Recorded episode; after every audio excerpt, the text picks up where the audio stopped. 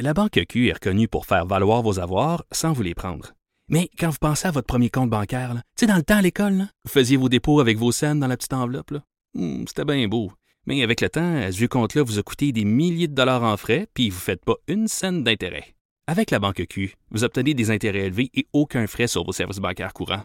Autrement dit, ça fait pas mal plus de scènes dans votre enveloppe, ça. Banque Q, faites valoir vos avoirs. Visitez banqueq.ca pour en savoir plus. Pas bien aller. Il est franc et nuancé. Jonathan Trudeau. La politique lui coule dans les veines. Vous écoutez Franchement dit. La vie, la vie, la vie, la vie, la vie, la vie, la vie, la vie. Voici la vie. Personne qui m'a Est-ce que tu reconnais cette trame-là? Est-ce que ça a marqué ta jeunesse ou t'es trop jeune? Je suis bien trop Il jeune. était une fois la vie. Non, ça, ça me dit absolument rien. Je, je vais aller sur Google. T'as pas Google écouté Il était une fois Il la était vie. une fois la vie. Mon Dieu, Hey, ça, ça a marqué ma jeunesse. Puis, c'est t'as quoi, on a même acheté les coffrets il y a quelques années pour les faire écouter Oh, ils sont cute, euh, aux enfants. Et ben oui, ben oui, non, mais ça Hey, jouait. C'était dans, quel- euh, c'était dans quelles années ça? Ah, c'est les bonhommes qui se promènent dans des canaux du corps. Exactement, exactement, pour vulgariser le Ah, fonctionnement du, euh, oui. du corps humain, le développement et tout ça. Et je pensais à, à cette émission-là, il était une fois la vie, en préparant, en préparant notre entrevue parce que je veux qu'on puisse vulgariser, je veux comprendre comment ça fonctionne, l'immunité, le vaccin, etc. Et c'est ce que l'exercice qu'on va faire avec la docteure Cécile Tremblay, qui est microbiologiste et infectiologue au CHUM. Docteur Tremblay, bonjour. Bonjour, M. Trudeau. Connaissez-vous ça? Il était une fois la vie, vous? pas, pas vraiment.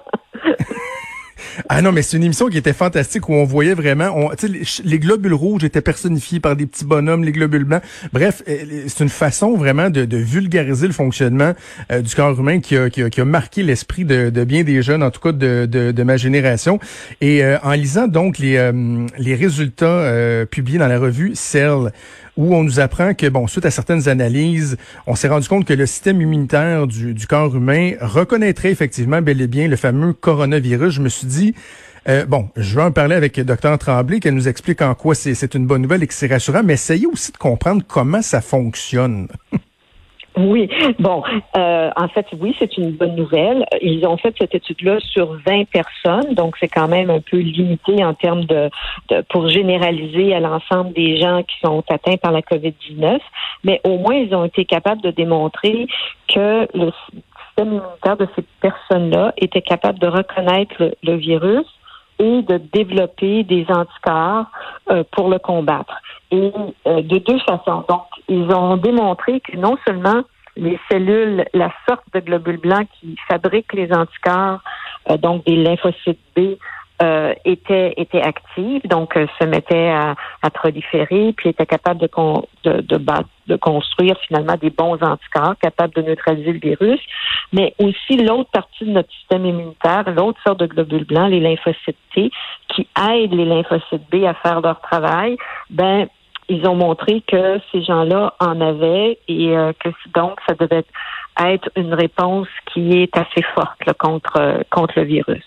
Donc en ce sens-là, c'est des bonnes nouvelles. Ça ne veut pas dire que cette réponse-là dure longtemps, mais au moins pour le moment, les gens en avaient.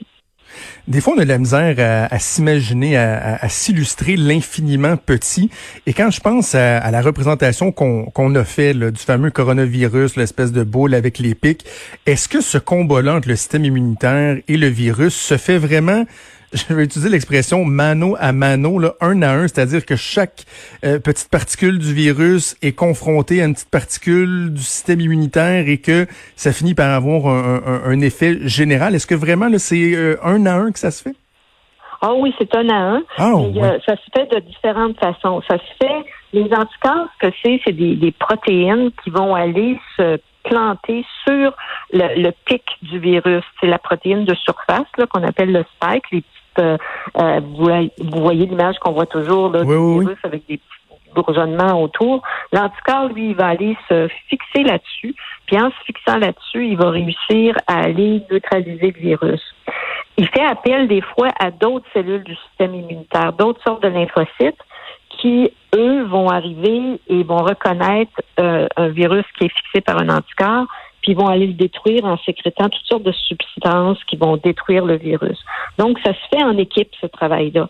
Euh, c'est pas juste euh, un, un, une cellule de notre corps qui, qui, combat le virus. C'est pas juste les anticorps tout seuls ça prend un travail d'équipe où on va chercher l'ensemble des cellules de notre système immunitaire, puis chacune a une fonction différente. Ils s'aident les uns les autres et puis ils vont réussir à, soit neutraliser le virus ou bien à, détruire les cellules qui sont déjà infectées par le virus. Je vais encore avec une, je vais avec une, autre question là, de, vulgarisation, si on veut comprendre la base. L'anticorps, est-ce qu'il il recherche le virus ou c'est le, contact finit par se faire, il, rentre en contact euh, immanquablement ou vraiment il, recherche des caractéristiques? Ouais, il recherche des caractéristiques. Les anticorps, c'est spécifique. On n'a pas des anticorps, un anticorps qui est bon contre tout. Donc, quand le, le système immunitaire rencontre le virus pour la première fois, euh, il y a un mécanisme qui fait que, oh, ça, c'est un antigène, c'est la première fois que je vois. Donc, il va aller dans son dans son sa mémoire génétique, puis là, il va se mettre à fabriquer des anticorps qui sont spécifiques à ce virus-là en particulier. C'est assez compliqué de la façon dont la, la, cellule se programme pour pouvoir construire ces anticorps-là. Mais l'anticorps qui est produit contre ce virus-là, il sera pas bon contre un autre virus de façon générale. Il sera pas bon contre n'importe quoi d'autre. Il va être juste bon contre celui-là. Fait que lui, cet anticorps-là, il va le reconnaître, le virus, quand il va le voir passer. L'anticorps qui attaque le virus, est-ce que c'est observable? Ça, par exemple, vous dans vos euh, dans vos travaux là avec euh, avec vos euh, vos outils, vos microscopes, est-ce qu'on est capable de d'observer cet échange-là, cette dynamique-là, ou c'est le résultat qu'on constate? Ben, c'est dans, en microscopie électronique, on peut on peut tout voir, finalement pas tout voir, mais on peut voir. Mais ce qu'on va voir surtout, c'est les résultats effectivement. C'est si les, les cellules sont infectées, sont, sont détruites. Euh, et, et ouais, c'est plutôt de cette façon-là qu'on comprend la situation. Euh, donc, je reviens à l'étude. Il y a un autre élément qui, euh, qui est intéressant, c'est que euh, il y a d'autres échantillons qui ont été analysés, des gens qui ont eu d'autres coronavirus par le passé, et il semblerait que ils auraient développé quand même une certaine immunité, une certaine prédisposition à être protégés contre la, la, la COVID-19. Donc, est-ce que ça veut dire que euh, on, pourrait être protégé par d'autres virus contractés antérieurement? Euh, ça, c'est un peu une, une, extrapolation qui est trop, euh, qui, qui est pas nécessairement fondée. Excusez-moi. C'est hasardeux un peu. Ouais. Oui, il pourrait y avoir de l'immunité croisée entre d'autres coronavirus. Donc, c'est-à-dire que les anticorps euh, qui ont été développés contre d'autres coronavirus pourraient réagir en laboratoire contre des souches de SARS-CoV-2, le virus cause la COVID-19. Ceci dit, ça ne veut pas dire que on est nécessairement protégé par, par ces anticorps-là parce que ça peut être de faible affinité. Et puis, la réalité, c'est que si on avait été protégé par des anticorps du rhume, on n'aurait pas vu les, ces épidémies-là se développer à cette échelle-là dans la planète parce que tout le monde a été en contact avec le rhume à un moment donné ou un autre. Alors, euh, je pense qu'il faut pas sauter aux conclusions. Il y a une certaine immunité croisée, mais on ne pense pas que c'est euh, que c'est vraiment protecteur.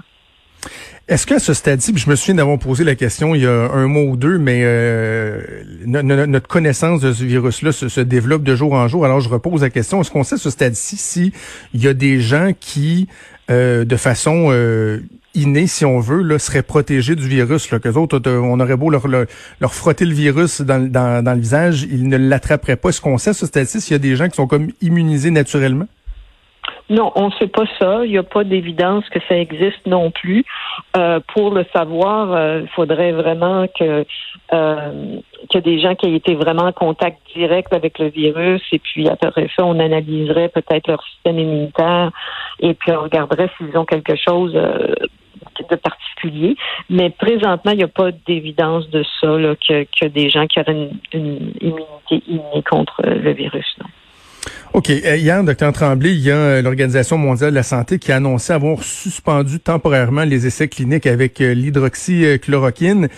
là, ma compréhension, c'est qu'il fut un temps où on se questionnait à savoir, ben, est-ce que c'est utile, est-ce que c'est pas utile, est-ce que ça aide ou non?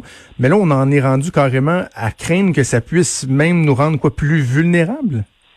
En fait, c'est ce qui arrive, c'est qu'il y a eu plusieurs études d'affilée qui ont montré qu'il y avait peu, pas de bénéfices en toute pratique à, ce médicament-là. Parce qu'au début, il y avait quelques observations de gens sur des petits groupes de personnes qui pensaient qu'ils avaient vu un bénéfice. C'est toujours le problème quand on fait juste observer un petit groupe de patients, ça peut être complètement au hasard ou pas. Quand ils ont fait une plus grande étude, et la dernière qui a sorti, c'était 96 000 personnes qui ont été exposées soit à l'hydroxychloroquine ou à la chloroquine, et puis ont constaté que non seulement il n'y avait pas de bénéfice, mais il y avait un excès de mortalité chez les qui avaient été, qui avaient pris le médicament. Puis on pense que l'excès de mortalité, c'était dû à des arythmies cardiaques que ce médicament-là est connu pour, euh, pour faire. Donc, c'est un médicament qui est utilisé pour traiter le lupus et, et puis d'autres conditions, la malaria, et on, on le connaît dans ce contexte-là, puis ça peut être extrêmement utile pour ces gens-là. Et quand les gens sont traités, on fait bien attention à monitorer leur rythme cardiaque, etc. Mais c'est parce qu'on sait que c'est des médicaments qui peuvent faire des arythmies cardiaques. Donc, non seulement il n'y a pas de bénéfice, mais chez des gens à risque, il peut causer des effets secondaires qui peuvent être mortels. Alors, euh, c'est dans ce sens-là que l'OMS a décidé là, de, d'arrêter ses études. Et qu'en est-il de la de la col, colchicine? Parce qu'on sait qu'à l'Institut de cardiologie de Montréal, il y a une étude clinique euh, qui va se dérouler. Euh, est-ce qu'il y a ailleurs dans le monde, est-ce qu'il y a des études qui ont évalué l'impact, l'efficacité de, de, ce, de ce médicament-là à date ben, elle est, l'étude est, en cours présentement, puis l'étude de Dr Tardif est maintenant devenue une étude internationale. Ça va être la plus grosse étude de fait sur le, le, le, sujet. Et puis, euh, on va, on doit attendre de voir les résultats de l'étude pour voir s'il va y avoir un bénéfice ou pas. Alors, c'est le genre d'étude qui est important de, de, de continuer. Et euh, parce que c'est des études bien faites, randomisées, à double insu, et puis euh, donc ça va nous permettre d'avoir des, des résultats valables une fois qu'on va avoir les résultats de l'étude. En terminant, Dr. Tremblay, dans euh, la course entre la recherche à un vaccin ou à un médicament, euh, lequel vous pensez va risque de l'emporter? Parce que là, on voit, bon, du côté des États-Unis, ils espèrent même avoir un vaccin d'ici la fin de l'année. Mais est-ce qu'on a plus de chances, selon vous, de trouver un médicament qui va neutraliser euh, les, effets dévastateurs de la COVID? Bien, présentement, il y a, à date, il y a juste un médicament qui, dans des essais cliniques randomisés, qui a montré un certain effet, qui est le remdesivir, chez les personnes qui étaient très malades. Euh, c'est certainement, certainement pas la guérison, là, puis le, médicament mhm. euh, de rêve. On a 10 candidats vaccins, vaccinaux qui sont présentement en étude chez les êtres humains. Alors, euh, la course est, est bien lancée. Euh, moi, j'ai confiance qu'on va arriver à avoir un vaccin d'ici un an. Euh, mais euh, lequel de ces. C'est important qu'il y ait différents vaccins qui soient étudiés parce que c'est loin d'être garanti que c'est le premier qu'on va étudier qui va mhm. nous donner des résultats positifs. Alors, c'est important d'utiliser des vaccins avec des différentes stratégies. Là, ne sont pas toutes faites de la même façon pour pouvoir mieux déterminer lequel va être le plus efficace. Docteur Cécile Tremblay, vous êtes microbiologiste et infectiologue au CHUM. Merci. Nous avons parlé encore une fois. C'était euh, très intéressant. Merci. Merci. Au revoir.